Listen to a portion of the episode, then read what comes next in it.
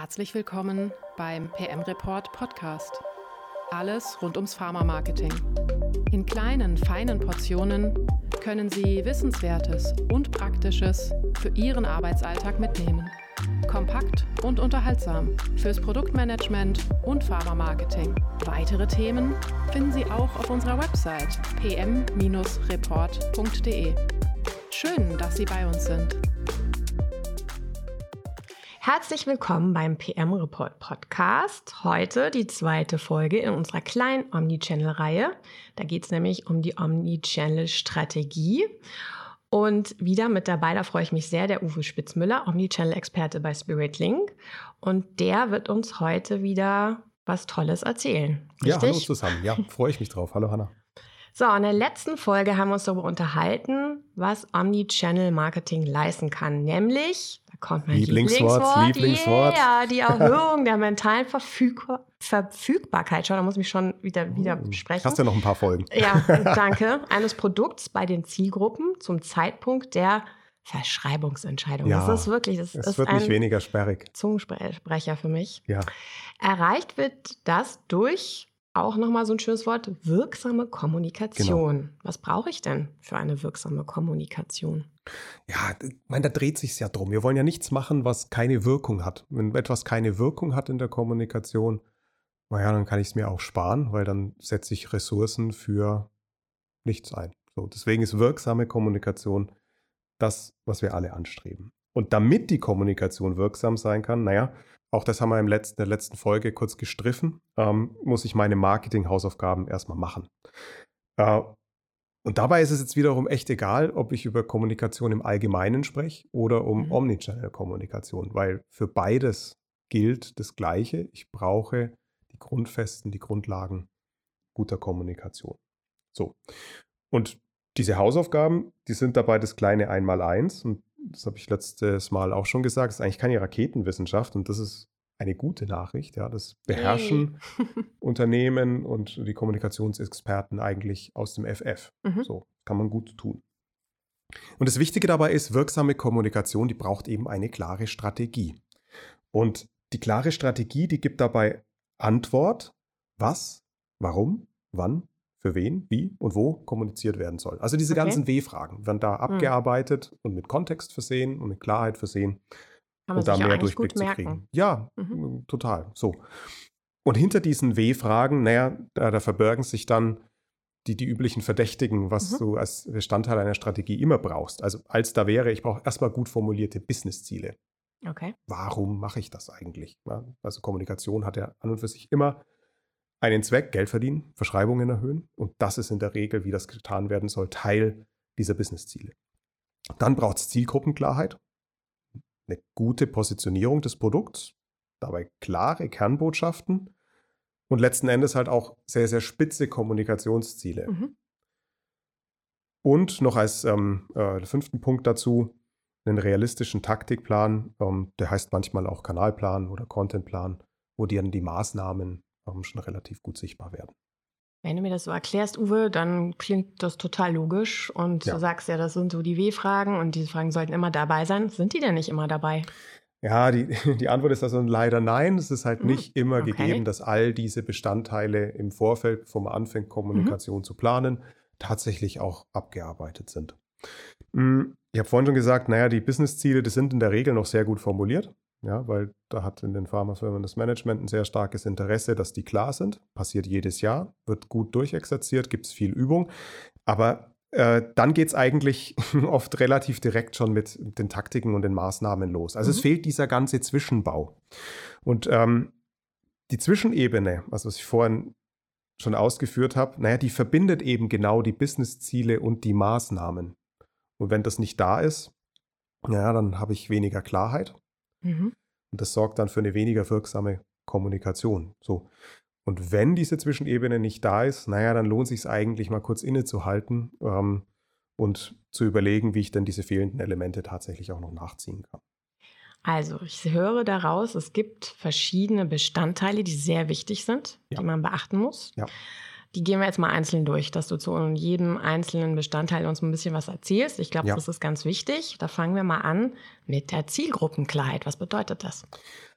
Ja, Zielgruppenklarheit ist ganz, ganz wesentlich, weil es ist ein Stück weit vermessen zu glauben, dass wir mit einer One-Size-Fits-All-Kommunikation irgendwas reißen werden. Ja, beim Marketing geht es immer um eine Verhaltensänderung und eine One-Size-Fits-All-Kommunikation hat eine relativ geringe Wahrscheinlichkeit, dass sie das Verhalten einer sehr großen Zielgruppe ähm, ändern kann. Das sind die Bedürfnisse und Welten der einzelnen Zielgruppenangehörigen viel zu unterschiedlich. Ähm, als dass wir da einmal drüber bügeln können, mit der Gießkanne unsere Botschaft und das Volk bringen. Schön wär's. Ja, schön wär's, aber so, so ist die Welt nicht. Wir sind alle mhm.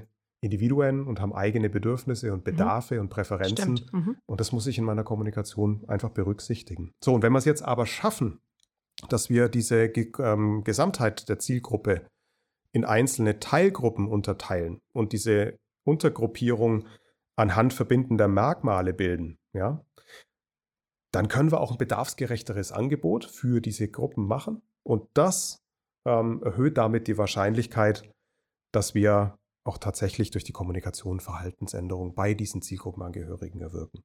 Also technisch gesprochen, wenn wir jetzt Marketingtheorie da wieder einflechten. Hm. Oh, jetzt kommt ja, Klapper, komm. Ja, ja, ja, jetzt, ja. Also wenn wir es technisch ausdrücken, dann geht es bei dieser Unterteilung sprechen wir von der Segmentierung. Also mhm. wir teilen diese Gesamtheit ein in unterschiedliche Segmente, ähm, um ja, ne, aus einer heterogenen Gesamtzielgruppe möglichst homogene, kleinere Zielgruppen zu machen. Mhm. So, das ist, glaube ich, erstmal total nachvollziehbar. Ja, ja, das kann sogar ich verstehen. Das wollte ich damit jetzt nicht andeuten. Also, ja. Ziel muss es also sein, da diese größtmögliche Segmente zu bestimmen und auch die auszuwählen, ja, für die Kommunikation auszuwählen, die dann tatsächlich den größten Nutzen im Rahmen der gesteckten Business-Ziele haben. Mhm. Also nicht jedes Segment ist für mich in meiner Kommunikation gleich relevant. Mhm. Meine Aufgabe ist es dann schon, genau die Segmente herauszusuchen, mhm. ähm, wo ich sehe, da erreiche ich meine Business-Ziele tatsächlich am wahrscheinlichsten. So, und diese Fokussierung nochmal, die nennt sich dann Targeting. Also erst mhm. Segmente und dann baue ich die Targets auf die Ziele, die für meine Kommunikation tatsächlich auch sehr wesentlich sind. Mhm. So, dann haben wir noch ein anderes schönes Wort, nämlich die Produktpositionierung. Wozu brauche ich denn diese? Also meiner Produktpositionierung geht es erstmal ganz platt darum, das Leistungsversprechen eines Produkts ganz gezielt herauszuarbeiten.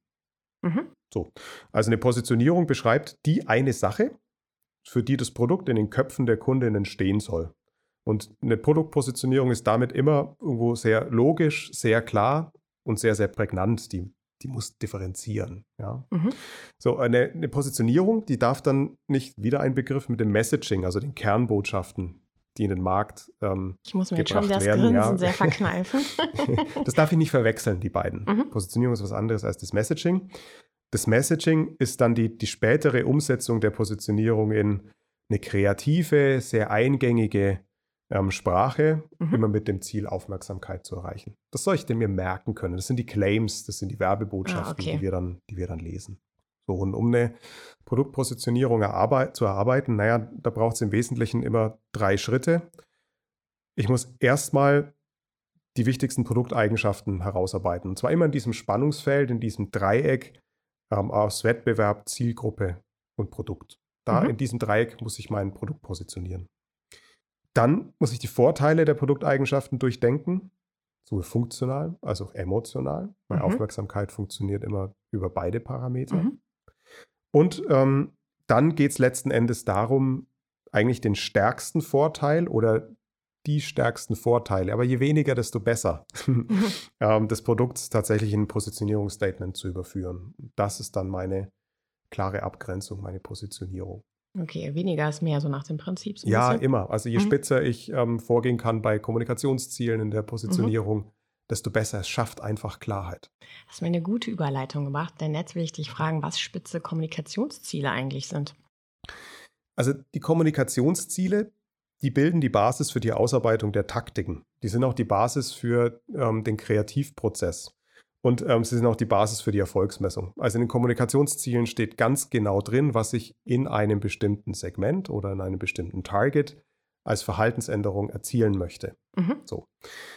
Das heißt, Ziele, die richten sich immer nach den Targets. Unterschiedliche Targets haben unterschiedliche Interessen. Das wirkt sich auch wieder auf die Kommunikationsziele aus. Ähm, und dann vielleicht auch du erinnerst dich an die, die jeweilige Funnelstufe, in der Ja, sich der vielleicht Trichter. ein der Trichter, genau, an der sich vielleicht ein, ein Kunde gerade befindet. Also es ist ein Mhm. Unterschied, ob ich ein Produkt bekannt machen möchte als Kommunikationsziel Mhm. oder ob ich erreichen möchte, dass ein Arzt, eine Ärztin ein Produkt ähm, auf einer Shortlist hat oder tatsächlich verschreibt. Klar.